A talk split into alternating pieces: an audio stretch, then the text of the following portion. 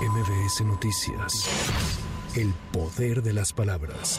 Después de más de 15 horas de discusión, se aprobó con 260 votos a favor, 181 en contra y una abstención la Ley de Ingresos 2024. La aprobación tuvo tres modificaciones. El documento será enviado al Senado de la República para su discusión y aprobación.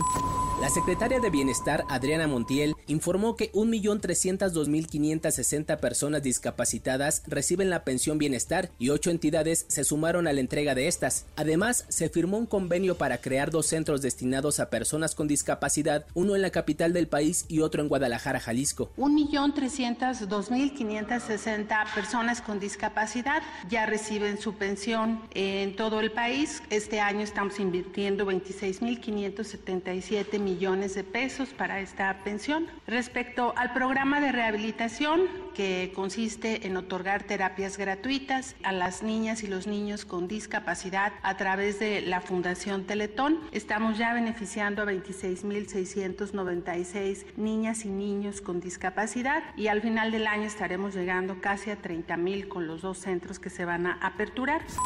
El exdirigente del Sindicato Nacional de Trabajadores Petroleros de la República Mexicana, Carlos Romero de Champs, falleció anoche a los 79 años. Al respecto, el presidente López Obrador envió condolencias a familiares y amigos del ex líder sindical.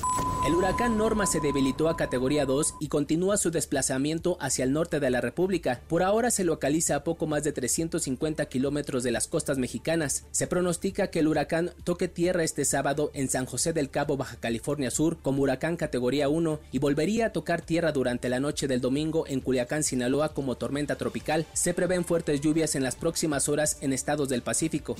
Desde el cruce fronterizo de Rafah que conecta Egipto con la franja de Gaza, el secretario general de la ONU, Antonio Guterres, urgió la entrada de ayuda humanitaria a Gaza y el cese al fuego. El Ministerio de Salud de Palestina estima que más de 4.000 personas han muerto en la franja de Gaza luego del inicio de la guerra el pasado 7 de octubre. El Comité de Protección de Periodistas reveló que 21 comunidades comunicadores han muerto tras los combates en Gaza.